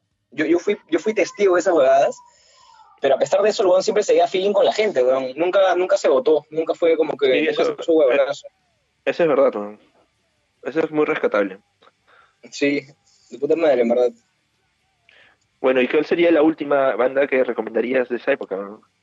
La última banda, uff, aquello, brother, es que no me acuerdo qué bandas tocaban ahí, weón. Eh, Que Zap. puta, a ver. no, estás loco, brother. Stat, pues. Puta, Puta, viene un culo, ¿no? El- Estaba. eh. A ver, teléfono público, una buena banda. ya, teléfono, ya, mira, chévere. Puta, qué bien que lo mencionas. Teléfono público me parece una bandaza y, y el demo, bueno, sacaron dos demos, pero el segundo demo que sacaron, que es con un mejor sonido, puta, es maldito, brother. Y el buen del Lipe cantaba de puta madre, weón. Él hizo otra banda, ¿no? 21, creo que después. Sí, con jamón y creo Con con, jamón. otra gente. Sí. Este, Es caso y ahorita porque- está, está produciendo creo que una canción con Alessandro, pues, ¿no? Está, Alessandro está haciendo una canción medio tonera, medio pachanga, creo. Ah, man, ya. Ah, sí, sí, Sí. comentó la otra vez, ¿no? Sí, ¿te acuerdas? Claro. Sí, sí. Hoy justo día lo vi, Alessandro Lucina. ¿En serio? ¿Qué dice? ¿Qué Sí. se cuenta? Puta, ahí había comprado unos discos de, de skate punk caletas. Y, y tuve que también darle uno- unos, unos discazos de Unión Cinema también. Unión Cinema, ¿ves? Qué feeling. O, regresando sí. un poco a- al. Sorry que te corten, pero regresando un poco Dale, a la. A la o sea, al tiempo que estábamos antes de mandar al corte a las canciones. eh, estábamos hablando un poco de la Casa del Auxilio y la movida de los conciertonos. Y bueno, de la Muertos, que bueno, murió, me acuerdo, en agosto del, del 2011. Pero justo un poco antes también había empezado Luis Guzmán. Y creo que es una hueá que te ha pasado medio seguido, ¿no? Como que justo entras a una banda cuando ya tu otra banda justo acaba de morir, como que como que has tenido siempre como que aparece una apenas termina la otra, ¿no? Sí, es lo, es lo caso, en verdad. Y lo, lo- lo loco es que a Luis Guzmán yo entro como hueveando, en verdad. Luis Guzmán se formó y yo ni siquiera era parte de la banda. De hecho, es más, Nando tocaba batería y Rafila Claro. tocaba bajo. Claro, Este, es es más, incluso los invitamos al concierto de despedida de muertos, pues, ¿no? Era como que ya que- queremos que abra una banda y a Luis Guzmán, pues, ¿no? Creo que fue su segundo o tercer concierto. Y tocó Nando, ¿cierto, no? Y tocó Nando batería, claro. Yo todavía no, no, era parte, ni siquiera estaba en planes, yo iba a entrar a la... Eh, y lo curioso es que la Muertos muere y a las dos semanas muere Santa Cachucha, ¿te acuerdas? Sí, claro, claro. O sea, fue el mismo mes, matamos las dos bandas y yo oficial, oficialmente me después de más de 10 años, o sea, no tenía nada que hacer y era como que, bueno, unas vacaciones. Y, me, me escribe Nando ya como a decirme que querían una reformación en la banda, que, que Rafita ya no iba a tocar, que Nando iba a tocar bajo, y para que toque Teba. Y fue como que, ah, la men, pero supone que iba a empezar con mi, mis vacaciones de la música, pero era como que, bueno, son mis brothers, o sea, mis brothers de la vida, pues, ¿no? Con Nando, andando los manjos desde, desde Bernabé, eh, con Giacomo había tocado en Santa Cachucha y con Santiago había formado a Muertos. no era oportunidad que se presenta todos los días, pues, ¿no? Era como que el momento de, meterle. O sea, lo chévere era que era como un, all-star band, pues, ¿no? Todos veníamos como Claro, todos venían de otras bandas y, y ya tenían un, un, recorrido, pues, ¿no? Claro. Sí. Acá, acá me, pues, me han mandado una pregunta. ¿Y por, por qué ¿por qué querías darte vacaciones de la música? O sea, ¿por qué estabas eh, cansado de, tocar? Eh, ¿Te, saturó? ¿Te has saturado en algún momento tocar realmente? Entonces, sí, sí, de hecho. Eh, o sea, y justo ahí para mí era preciso. Uno, porque ya está, ya cuando ha muerto estaba harto, ya te había contado justo por qué, por qué fue, ¿no? Las diferencias creativas. Y dos, porque murió Santa Cachucha, eh, o sea, yo, yo terminé eh, como baterista en la banda y yo nunca quise tocar batería en Santa Cachucha y tú lo sabes. Sí, sí, claro, obvio. Entonces, Creo que cuando, eh, cuando se fue Nicolás de la banda, eh, como que empezó el declive, ¿no? Sí, brother, todo se fue a la mierda ahí. O sea, la, la, época de cuarteto, con Nicolás en la teba y yo en la guitarra, creo que fue la mejor época de Santa Cachucha de lejos. Sí, sí. Este, entonces, nada, al final, ya como nadie quería tocar batería, no conseguimos baterista, yo pasé la teba pero no estaba muy cómodo. O sea, ya, ya, ya como que me aburrió un poco tocar batería en ese entonces. Y con la muerte ya no estaba tampoco tan cómodo. Entonces, para mí era preciso. Era como que bien, por fin dejó de tocar batería este, unas vacaciones. Y nada, pues, y así fue como que hasta Luis Guzmán y fue como que, ah, la puta, como te digo, es una propuesta que no se presenta todos los días y le tenía buen, le tenía, le tenía harta fe. Y bueno, no me equivoqué porque, bueno, todavía lo que pasó es historia, pues, ¿no? Claro, claro. Luis Guzmán, de hecho, tuvo una carrera relativamente corta en realidad, ¿no? O sea, desde fines del 2011 que entraste casi hasta el 2013. No me acuerdo 2014. Yo me acuerdo sobre todo mucho un concierto en, en una feria de discos acá en el Parque de Lima. No sé si te acuerdas que tocaron ustedes, tocó los Outsiders, creo también. Claro, claro. Sí, sí, sí, que, fue la municipalidad. Exacto, y que fue de las últimas, o sea, bueno, al menos yo, de las primeras veces que estaba escuchando todos los temas que venían, que, que iban a venir en el segundo disco, que salió, bueno, varios años después, pero, pero sí me, me, dejó esa sensación de como que, puta, se están yendo como que también en, en su mejor momento, ¿no? Y sí, obviamente siempre ha sido también como que una banda muy, muy intensa, como que siempre sentí que, o sea, no solo era la música, sino toda la, la furia que podían transmitir cuando estaban en un local tocando, manches. Y sobre todo, sobre todo el, el Partido Socialista, Sí, o sea, de hecho sí, era, era, era intensazo tocar, era increíble. O sea, en verdad no sé cómo llegamos a crecer tan rápido, me, parece, me pareció bien roca. Este, pero sin ni siquiera haber tenido un primer disco grabado, solamente un, par de canciones en demo, este, la gente ya lo que haga. Y era como que, ah, la mierda. O sea, la respuesta, creo que la respuesta ha sido la respuesta más grande que he visto con alguna banda mía. Este, y sí, pues ya al final ya pasaron las cosas que la gente quería tomar otros rumbos por lo cual decidimos desbandarnos, ¿no? Pero, o sea, a mí, a mí me, me, dolió bastante la decisión porque sentí que, como tú dices, estábamos en el mejor momento. O sea, estábamos en después del primer disco que fue una locura y la gente decide como que tirarlo todo. Sí, bueno. realmente sí, pero bueno, pues no, al final se dio así y, igual fue porque hemos sido brothers, siempre nos hemos mantenido el contacto y los reencuentros que hemos tenido también han sido brutales, pues, ¿no? Incluyendo el jamming que tocamos y, que probablemente ha sido el más grande. 6.000 somen, 21 con todo. Un saludo a, Trinidad. Pues es, el productor que más fe les tiene, weón. sí, weón. Y creo que toda esta generación, weón, está que... Feeling, feeling. feeling, o sea, maldito, ¿no? Si alguien quiere apostar con nosotros, chévere, pues, ¿no? Obvio. Oye, pero realizando eso que te está diciendo el Partido Socialista, ¿cómo, cómo qué, qué recuerdos de ese lugar, weón? Era, puta, ese lugar así, tipo eh, la Casa del Auxilio, o todos los lugares de conciertonos eh, que, que, hubo, pero como que el Partido Socialista al mismo tiempo marcaba también el surgimiento de esta nueva movida, o sea, ya post, eh, digamos, lo que había pasado con, con la Muertos o con, Santa Cachucha de alguna manera, pero que también fue parte del inicio de, o sea, tipo la Flor Records o un poco después Antirrudo, ¿manjas? ¿Cómo, ¿Cómo sientes que Luis Guzmán aportó a eso? Y, y tú mismo, ¿cómo sientes que, que, fueron, o sea, me acuerdo incluso que hubo un septiembre que tocaban todos los putos fines de semana, manjas? Entonces, sí. La, influencia tal que puede haber tenido, y, y, ya más allá de la música, como te decía, sino como que de, de personalidad de banda fue tan fuerte, manjas. Como marcabas a los chongos, como que se repetían en otra gente, manjas había mucho esa, esa, esa locura.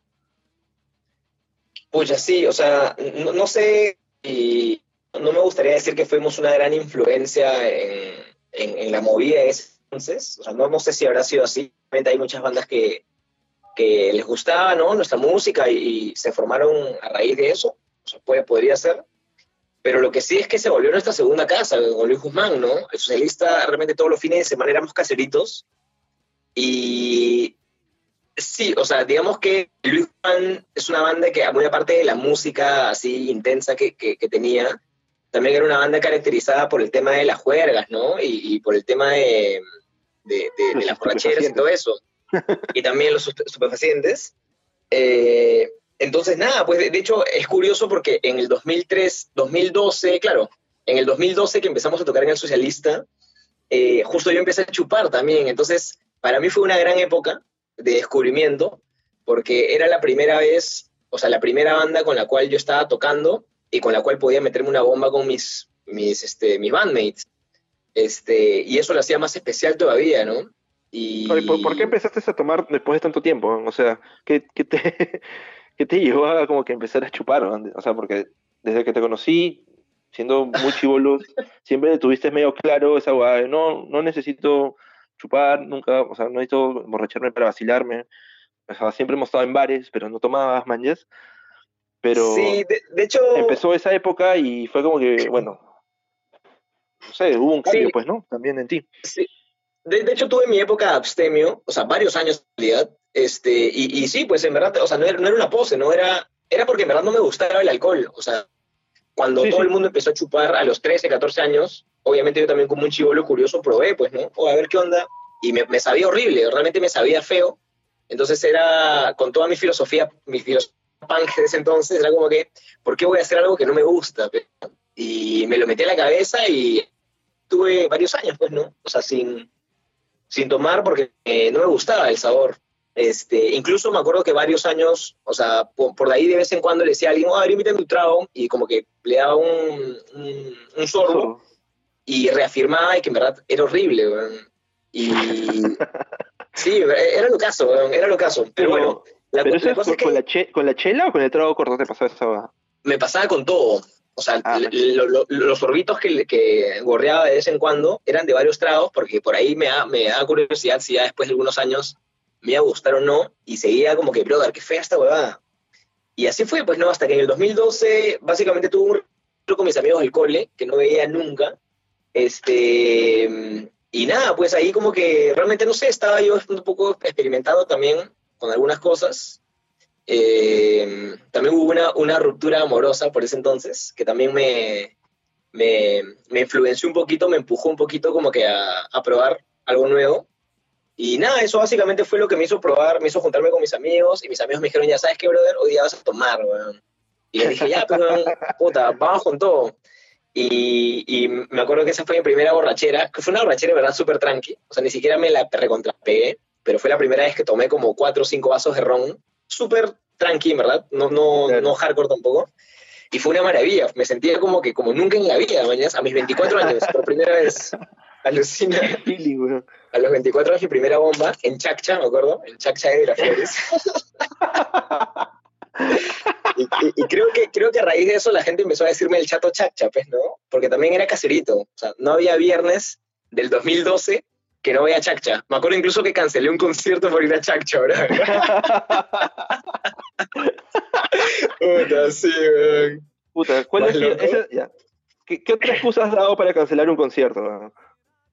No, no he cancelado conciertos en realidad. Este, bueno, me acuerdo un, cuando me votaron de disonancia, pero ah, estaba enfermo. Claro, pero... Estaba enfermo y, y, simplemente creo que nunca llegué al concierto, ¿no? Y apagué mi célula, así. ¿Cómo fuiste un tono, weón? No, brother, no, no, imposible. imposible porque en el 2004 no iba tono, pues, así, ni siquiera fue... ¿Sabes por qué me acuerdo? Porque ese día tocaste con, con Nada que ver también, weón. ¿Ah, sí? En, en, ese concierto en Radio Fénix en San Juan del Lurigancho. Ah, no me acuerdo, ¿ah? No me acuerdo para. Pero en verdad nunca he dado excusas para, para no tocar. O sea, a mí me gusta tocar. Pero me acuerdo que esa vez que, que, cancelé el concierto fue porque fuimos a un concierto era con Luis Guzmán, un acústico con Luis Guzmán, Ajá. y tocábamos, y tocábamos como a las 10, 10 y media, eran las 12 y no tocábamos, y faltaba un culo porque hubo una, un retraso de dos horas, y yo dije, ah, puta gente, o sea, obvio, o sea, no, no, no, es de que me puse huevón ni nada, mañana era como que me han pasado dos horas, ni siquiera nos han dicho cuándo tocamos, o sea, un, hay un retraso pendejazo, no la hago, me quito. Aparte, aparte era un acústico, habían puta, 15 puntas, o sea, podía irme. Y bueno, me fui, pues, y me fui, me llevó el pincho. Este... Pero nada, o sea, eso, eso también creo que fue positivo para que la época del socialista yo ya estaba ya metido un poco en las juergas, ya chupaba. Este, si bien empecé con el ron, al ron le feeling, de hecho es mi trago favorito, eh, ya por ahí fui probando chela, pisco, etcétera, y como que ya me empezó a gustar la juerga y nada, pues era divertidísimo tocar en el socialista y vacilarme con, con la banda y con, este, con los demás amigos, pues, ¿no? Que también tocaban, que también iban a ver. Este, entonces, fueron unas buenas épocas. Este, tenía 25 años y tocábamos siempre, nos daban trago, nos pagaban, entonces se disfrutó un montón. O sea, yo disfruté harto ese año en el socialista. 24 años, perdón, tenía 24. Oye, y en esos, en esos años ya de 2010, eh, ¿Todavía tenías ese feeling por ir a conciertos, o sea, solo a espectador? O un poco que, digamos, cuando, cuando uno ya toca y empieza a tocar tantos años, también eh, se satura un poco, pues, ¿no? Entonces, como que no le da tanta prioridad, digamos, a, a, a, al elegir una salida, tal vez ir a una tocada, porque, o sea, finalmente, igual si vas a tocar después con tu banda, vas a ver las mismas bandas y bla, bla pero como que se pierde a veces un poco ese, ese feeling, ¿no? Tal vez esa motivación de querer ir a otros conciertos. ¿A ti te pasó sí. eso? ¿Sientes que te, que te pasó esa huevada? Y si te pasó, más o menos, ¿cuándo crees que fue ese quiebre? Sí, de hecho me pasó, totalmente me pasó. O sea, um, eh, yo cuando era chivolo, cuando empecé, es más, ni siquiera yo tocaba en, en, en nada que ver. Estoy hablando, yo, mis primeros conciertos fueron en el 2001, los que yo iba así de espectador. Y, brother, 2001, 2002, 2003, o sea, incluso 2004, podría decir, a toda mi época del cole, porque yo terminé el, el cole en el 2004, toda mi época de, de, cole de secundaria, yo iba todos los fines a conciertos. Yo, de hecho, no, no paré mucho con mis patas del cole. Sí, no paraba mucho con mis patas del cole, no iba a juegas a tonos, porque mi onda era ir a un concierto de punk y vacilarme con estas bandas con las que había crecido, las que me afanaban, me compraba discos, vivía en Music Plat en ese entonces, en Sub Records, ¿no? Me afanaba un culo toda la, movida y las bandas que habían en ese entonces que eran más mi onda, ¿no? Más, más punk. Este, entonces sí, me ha gastado un culo de plata en conciertos y en discos en ese entonces. Pero cuando yo empiezo a tocar en el 2002, eh, si bien empecé a tocar como que en locales pequeños, ¿no? Con bandas más pequeñas, poco a poco ya empezamos a tocar con las bandas que yo solía ir, a, ir a, ver conciertos, ¿no? O sea, ya compartíamos escenario con, con Punk, con 6 voltios, con Futuro, con Metamorfosis, con Hazme Reír, que eran las bandas con las que yo crecí. Entonces, eh, digamos que ya llega una etapa donde, o sea, ya no tan chivolo fan, porque las bandas con las que tocas ya se vuelven tus patas, ¿no? Y en verdad eso es lo que, lo que, pasa eh, y lo que probablemente le ha pasado a un culo de gente, ¿no? Entonces yo ya dejaba poco a poco, fue gradual, ¿no? Dejaba de ir a conciertos o de comprar mi entrada porque yo iba a tocar en esos conciertos o porque mis patas de la banda me decían, oh, brother, vamos, ¿me entiendes? Este, y, me iba con ellos al backstage y, nos vacilábamos y chévere. Este, lista más uno. Lista más uno, totalmente. entonces, entonces fue, fue bravazo, ¿no? Fue bravazo, pero es una transición, ¿no? Pasas de, de, ser el fan de bandas, de como que ir totalmente espectador, verte ya en, a su brother o al verte en el músico que comparte escenario con él. Y, y, pucha, y de hecho me vacilaba un montón porque eran las que yo cuando tenía 13, 14 años como que los veía y era para mí wow, ¿no? O sea, ver a Voltios, a Futuro, este, a Punk, para mí en ese entonces era una maravilla. Y luego tocar con ellos, pucha, ya era otro nivel, pues, ¿no? Eh, pero sí, yo, yo creo que, o sea, si tuviera que hablar de un año donde mi, mi asistencia a conciertos como espectador bajó bastante, yo diría que fue a, a probablemente 2006, 2007, más o menos. O sea, ya ya para qué, pues, ¿no? Si estaba ahí básicamente eh, tocando todos los fines casi, ¿no? Con nada que ver, tocamos todos los fines este, con estas bandas. Este, entonces sí, yo creo que más o menos por ahí. Y obviamente por ahí he ido a conciertos a veces, pero muy de vez en cuando, ¿no? O sea, he ido, me acuerdo que, o sea, he ido a varios reencuentros. Tal vez, ¿no? Claro, o sea, he ido a varios reencuentros de, de las bandas que me gustan este, que son eh, Futuro, G3, Hazme Reír, ¿no? Metamorfosis.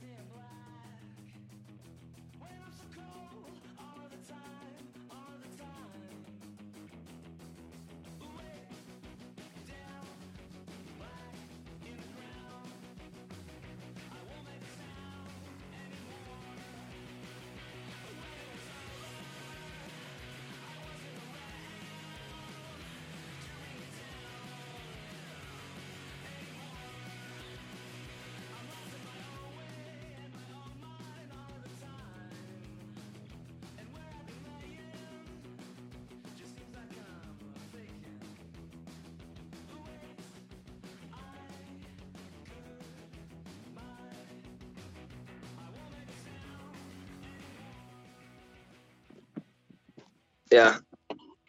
Ya, gente, hubo un pequeño hipercance técnicos, pero ya estamos de vuelta acá en Nos gusta lo peor por Gorila Blanco Radio. Seguimos con el Chato Mario. Estábamos hablando de, bueno, de ese momento en que uno, o sea, como músico, digamos, deja un poco de ir a tocadas, porque ya obviamente, bueno, algunas cosas cambian, algunas cosas saturan, y son otras, o, sea, es otras condiciones también, ¿no? Eh, bueno, eh, estabas, bueno, estabas contando esa vaina, no sé si, si lo llegaste a, terminar de contar, no, no sé en qué momento se, realmente se cortó, pero en ese momento que muere Luis Guzmán, ya, bueno, ahí, ahí también me parece que tuviste como que una especie de, de vacaciones, ¿no? O, o, ya estabas tocando en algún otro proyecto.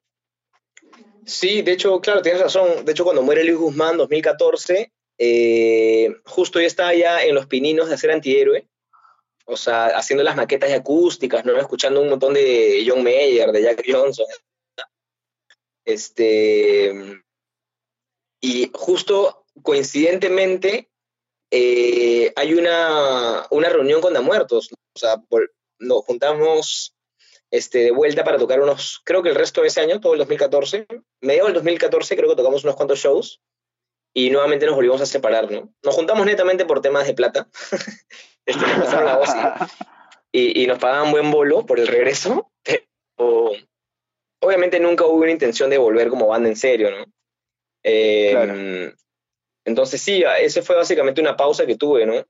Pero fue, o sea, me dejó el terreno listo esa pausa para empezar ya con el proyecto con el proyecto antihéroe, sí, tal cual. Yo me acuerdo que cuando empezó antihéroe, bueno, hubo un primer demo o disco, no, sé cómo, cómo, llamarlo, en el cual, bueno, obviamente tú grabaste todo y creo que tenía medio influencia de Foo Fighters, ¿no? O sea, para la gente que te imaginas un poco, sabemos como que es una influencia muy, muy fuerte en ti, ¿no? Sí, pero totalmente. ¿por, qué, o sea, ¿Por qué no siguió esa línea de, o sea, más rockera después, no? Siento como que fuiste experimentando con otros sonidos, tal vez algunas cosas un poco más, más pop. Eh, ¿qué, te hizo, digamos, querer hacer ese cambio musical, no? O sea, desde el inicio de la idea de anti sobre todo. Sí, o sea, básicamente eh, las primeras maquetas que yo grabé fueron en el 2012. O sea, el primer demo que yo saqué de Antihéroe, que era un EP de seis temas, totalmente eléctrico, era cuando yo estaba, yo estaba metidísimo con Foo Fighters. De hecho, este, estaba así, fan número uno. Y ah, pues tenía ganas de, hacer un poquito de, canciones, pero que yo nunca había hecho alguna canción en, en, de hecho nunca había compuesto una. Y tenía un puñado de canciones rockeras, medio grunge, medio punk para grabar y me lanzo a grabar todo y lo saco como un, como una, un experimento y de hecho tuvo buena recepción porque era, era una novedad, pues, ¿no? O sea, yo que estaba acostumbrado a tocar batería, a grabar todo y cantar, era, era algo bien loco. Pero que, que, lo que pasó para que yo cambie el género fue que me empezaron a pasar la voz para conciertos eh, y obviamente no tenía una banda, era yo solo. Y convertir esas canciones tenía que convertirlas en acústico, pero eran canciones muy pesadas para tocarlas en acústico. Si bien lo hice un par de veces, como que no, no me vaciló cómo quedaban. Y bueno, a, lo largo de, del tiempo comencé las influencias, entonces me di cuenta de que quizás puedo variar un poco el antihéroe. Y, o sea, ya antihéroe nace oficialmente, por así decirlo, ya como este proyecto acústico, ¿no? O sea, las primeras maquetas que grabé, como te digo, eh, son caletas. O sea, lo, lo, subí en mi Facebook, creo que lo subí a, Bandcamp, que ya están eliminados incluso. Este, ah, y lo moví por mis patas nomás. Eh, no sé, digamos, o sea, musicalmente me parece brutal. Musicalmente me parece algo, o sea, quizás creo de mejores cosas que he hecho, pero mi voz no me gustaba en lo absoluto. O sea, escucho la voz y es como que, ver qué horrible cantada en ese entonces. Aparte, lo que pasa es que mi voz es bien melódica, pues, y trataba de, gritar, de cantar medio, medio hardcore, y no me salía, pues, ¿no? Entonces, justamente por eso decidí quitarlas. Y ah, sí, ¿No, entonces. ¿No has pensado como que volver a grabar las voces ahora? Pucha, podría ser. Ah. O sea, podría ser, y de hecho ahora que toco mejor, podría regrabar alguna. O sea, de hecho nunca lo había pensado, pero ahora que lo menciono, es una buena idea. Pero bueno, quién sabe, pues más adelante este, pero sí, de hecho siempre, o sea, me pareció bien feeling como que esa época de componer yo y grabar mis cosas, ¿no? No tener que eh, estar discutiendo o tramitando con una banda, ¿no? O sea, el tema de hacerlo tú mismo al 100%, o sea, a mí fue una, una maravilla. Claro, esa vaina a veces eh, hace que uno pueda avanzar más rápido, ¿no? Totalmente, bueno, totalmente. Pero me, habías comentado que ya ahorita me digo que ya está en para antihéroe, ¿cierto?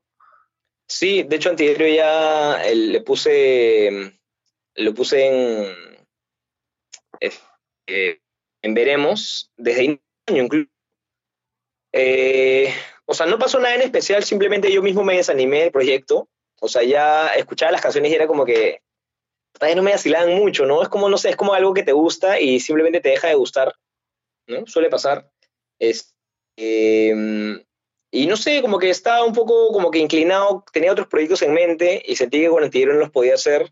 Eh, sentí que me consumía más tiempo y, o sea, créeme que en cinco años de Antihéroe ha sido un desgasto, eh, o sea, ha sido un culo de esfuerzo, ¿no? Un culo de chamba, de sacrificio, componer, producir, este, y una inversión también de tiempo y de plata, brother. O sea, creo, creo que en Antihéroe he gastado más de lo que he gastado en todas mis bandas juntas, weón. Bueno, sacaron dos discos, pues, ¿no? O sea, ya sí, pues. un poco el sonido característico de Antihéroe. Sí, dos discos, este, y bueno, y un culo de videos, ¿no? Que obviamente no eran, no eran gratis, o sea, si bien tenía el apoyo del Lobo, ¿no?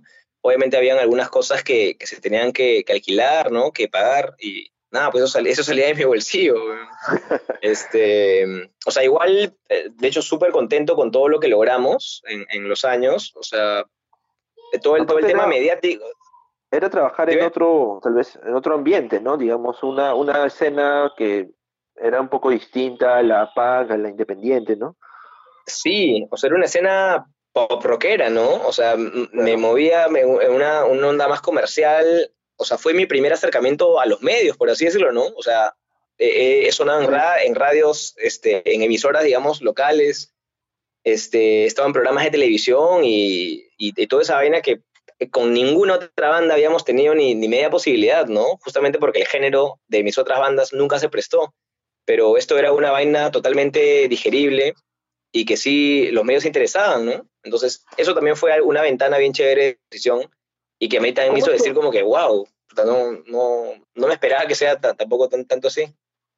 ¿Cómo es esa movida, digamos, más mainstream, más pop rock? O sea, yo al menos la, la, la, para mí es un poco ajena, no, nunca he estado muy involucrada en ella, pero tú cómo, cómo, la, o sea, cómo la sentías, cómo la, la viviste un poco ahí, y cómo sientes que tal vez bandas eh, que empiezan tal vez en una onda un poco más, más independiente, más under, puedan dar ese paso de, cruzar a, al mainstream, ¿no? A lo, a un poco más comercial. Sí, o sea, muy complicado igual, ¿ah? o sea, la competencia es bien jodida y sobre todo teniendo como, cabezas, digamos, a Mar de Copas, a Livio, Men, etcétera, este, que, de hecho son, grandes referentes y, y la suerte incluso de tocar con ellos algunas veces, y era tocar con casa llena, pues, ¿no? O sea, era ganarte a su público, este, y, por ahí en algunos conciertos sí no fue súper bien, pero mm, a pesar de eso igual es un poco complicado porque tienes que estar produciendo constantemente, generando contenido, este, ¿no? Y, hay toda una chamba detrás que para una, para una sola persona es muy jodida, pues, ¿no? O sea, si bien yo ya estaba con una banda, esta banda, digamos, eh, era, eran músicos, era, eran siempre, sus,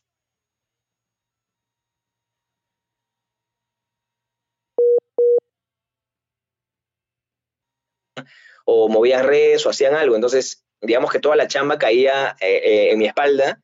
Puta, y era, era súper jodido, brother. Era, era bien demandante y probablemente también es uno de los motivos por el que decidí como que dejarlo ahí, ¿no? Este, Pero, o sea, digamos que no hay una, una, o sea, yo nunca tuve una intención de decir, voy a hacer música comercial porque quiero sonar acá, porque quiero tocar con ellos. O sea, nunca. Este, yo creo que finalmente te fluye, ¿no? Yo en ese entonces estaba escuchando un culo de Dashboard, un culo de Codaline, este, y, una, onda mucho más, eh, más comercialona, más así, más feeling, por así decirlo, un rock más feeling, este, de que coincidentemente es lo que a la gente le gusta, pues, ¿no? A, la mayoría de gente le gusta.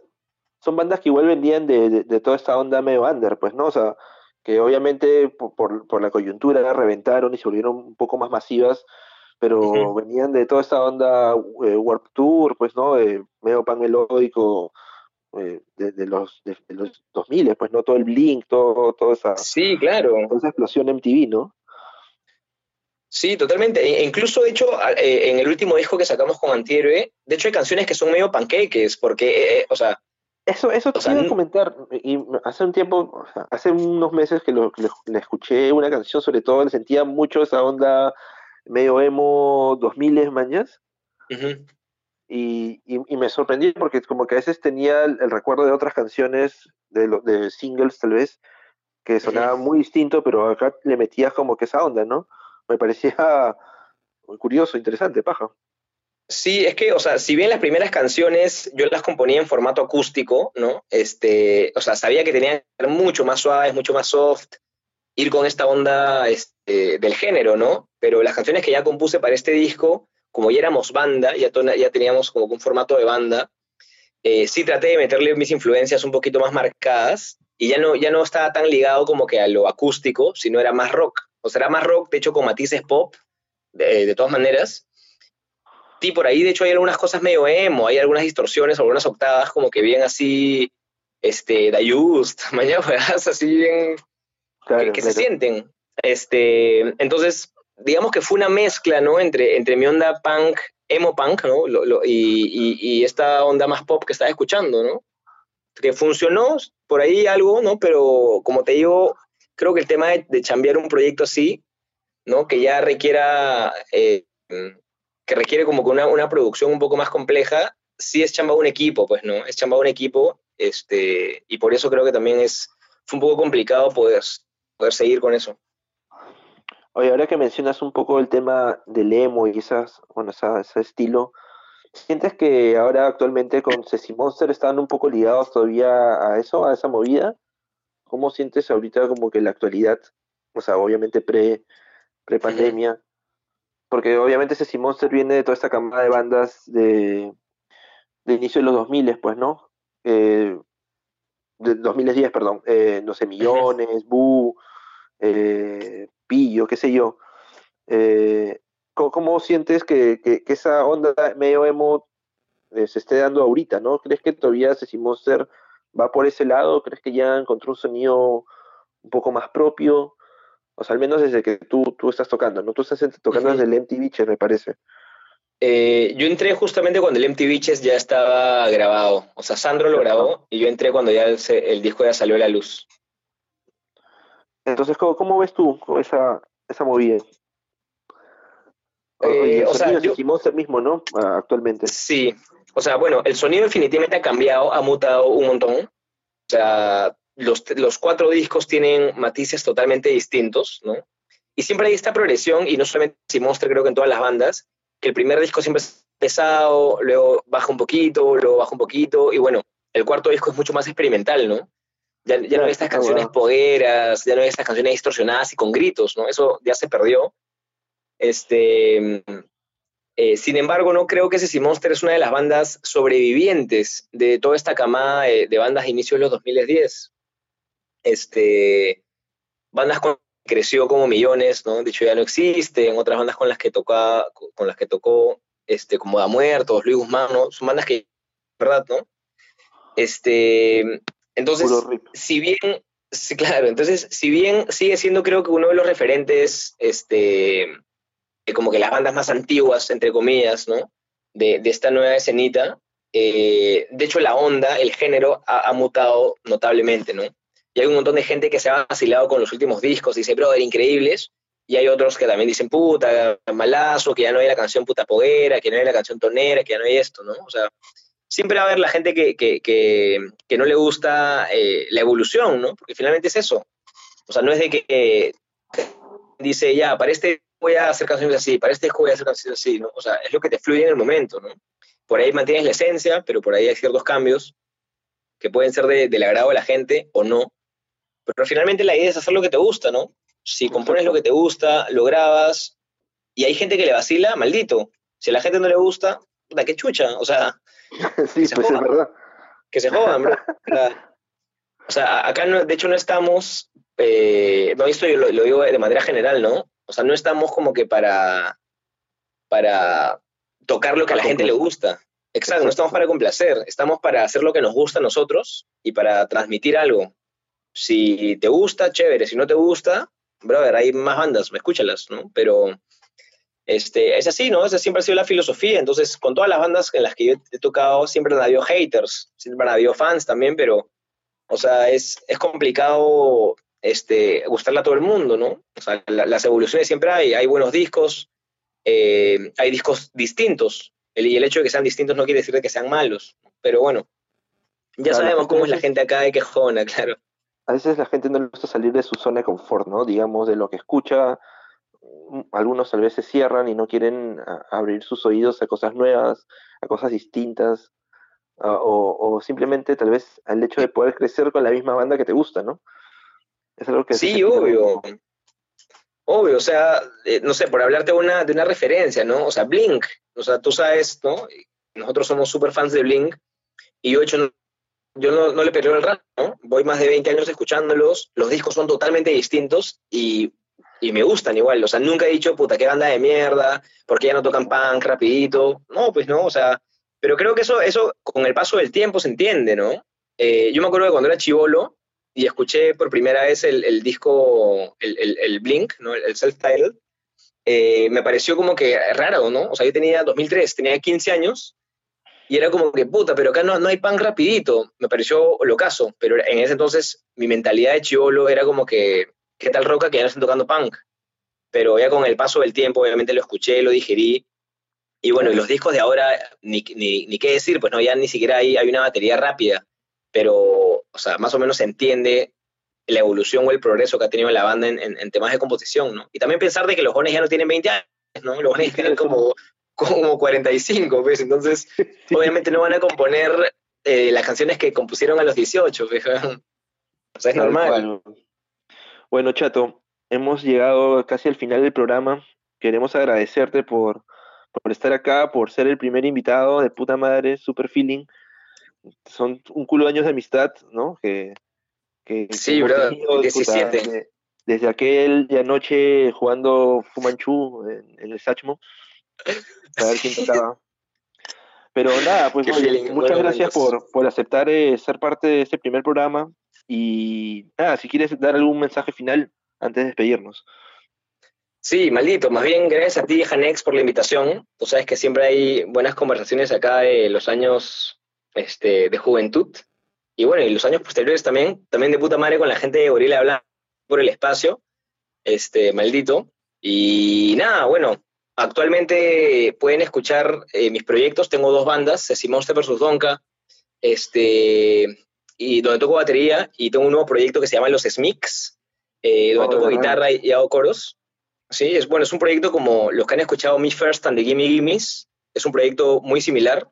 Eh, es una banda, un all-star band con amigos que tocan en 40 gramos, en Días Punk, en Recarga, etcétera, con los cuales nos hemos juntado hacer reversiones punk rock de baladas y canciones pop de décadas pasadas.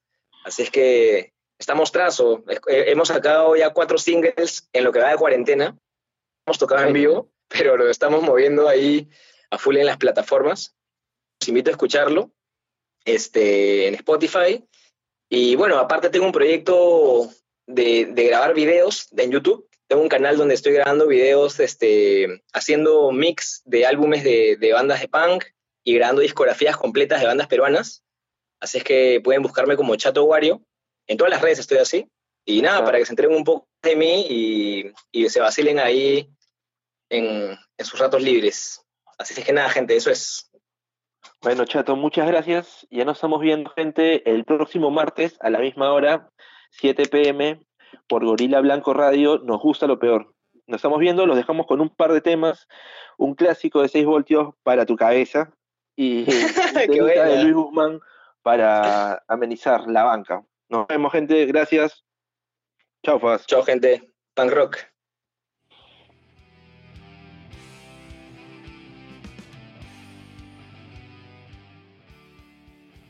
Estuviste escuchando Nos gusta lo peor por Gorila Blanco Radio.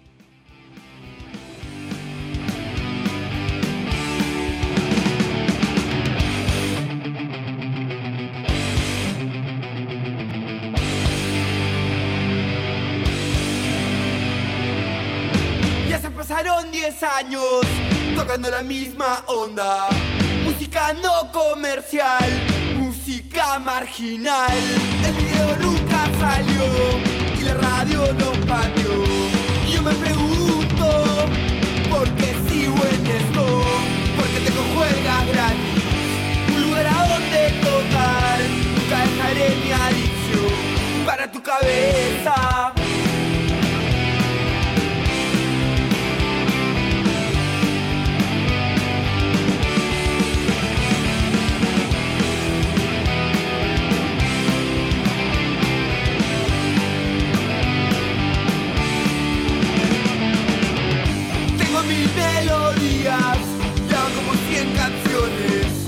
forma expresión de lo que ven mis ojos.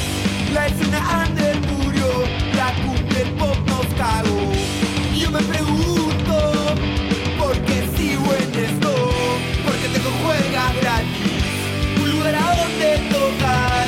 Nunca dejaré mi adicción para tu cabeza.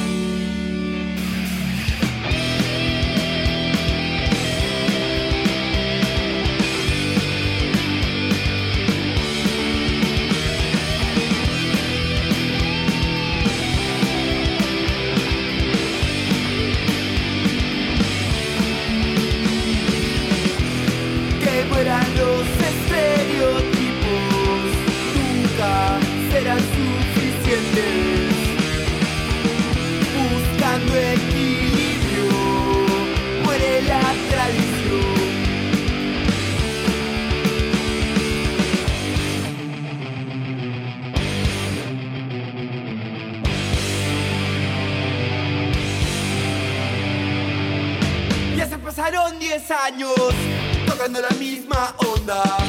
Y yo me pregunto, ¿por qué sigo en esto? Porque tengo juerga gratis, un lugar a donde tocar. Nunca dejaré mi adicción para tu cabeza.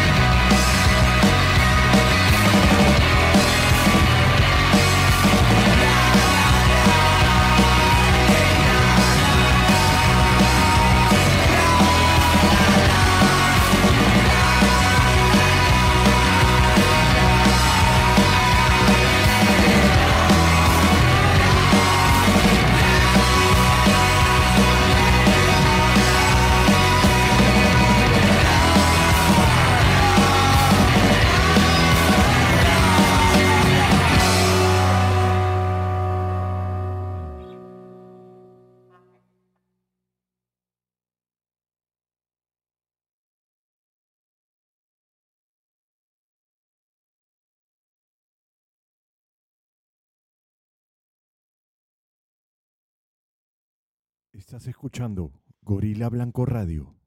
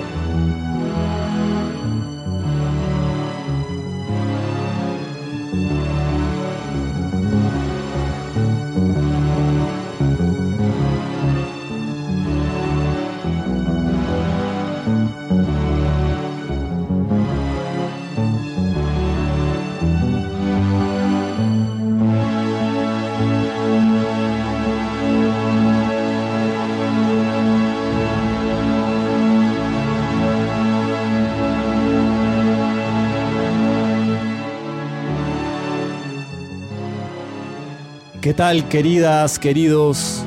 Soy Guamán Richie y este es el programa Taz Guamán a través de Radio Gorila Blanco Radio.com. Antes que nada, un fraternal abrazo de agradecimiento a Sebastián por la invitación al espacio, por habernos acogido en esta cabina tan hermosa y esto por haber cumplido un sueño que he tenido desde niño, que era tener un programa en la radio. Finalmente, desde esta radio Gorila Blanco Radio se da la oportunidad y bueno, estoy feliz de, de emprender este nuevo proyecto y estoy muy muy bien acompañado para este primer programa. Eh, tenía que ser esto un debut, digamos, familiar y estoy acompañado por un gran hermano mío, un hermano